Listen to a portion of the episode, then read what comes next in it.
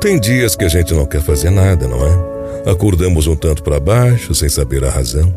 Tivemos sonhos ruins, acordamos desorientados, não dormimos bem. Há dias que parecem parados no tempo, estagnados. A gente se olha no espelho e não vemos nada. Nada além de um rosto cansado, um rosto triste. São dias desafiadores, pois fazer as coisas sem vontade de fazê-las é uma verdadeira tortura. No entanto, esses são dias de autodescobrimento também. Mas por que a gente se sente assim? O que nos alterou dessa forma? Temos vivido muitos dias como este?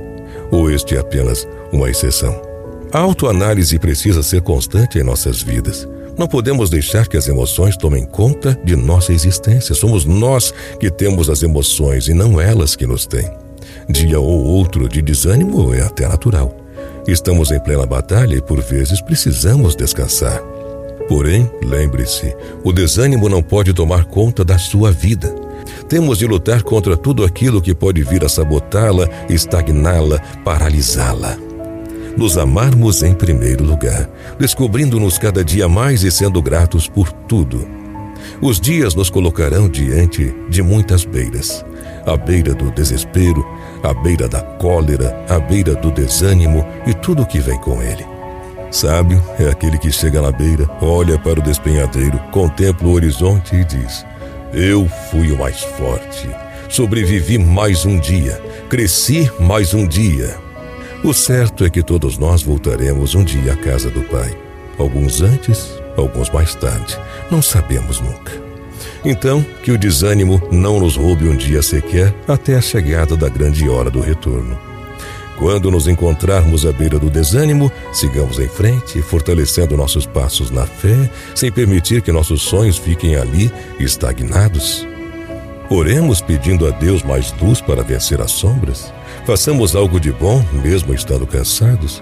Busquemos coisas edificantes como esta mensagem que nos auxilia o raciocínio na mudança construtiva das nossas ideias. Vamos conhecer novas pessoas cheias de vida, de sorrisos que nos melhorem o clima espiritual. Procuremos um ambiente no qual nos seja possível ouvir palavras e instruções que nos enobreçam os pensamentos. Prestemos um favor, especialmente aquele favor que estamos adiando. Visitemos um enfermo buscando reconforto e auxiliando aqueles que atravessam dificuldades bem maiores que as nossas. Atendamos às tarefas imediatas que esperam por nós e que nos impeçam qualquer demora nesse mar de tristeza e desânimo. É certo que todos estamos caminhando para frente, através de problemas e lutas na aquisição de experiência. Também é natural as pausas para retomarmos nossas forças, mas não podemos ficar inertes sem fazer nada pela nossa vida. Erga a cabeça e viva não existem tempestades eternas. Tudo passa. Que Jesus siga te abençoando e protegendo. A você e toda a tua família.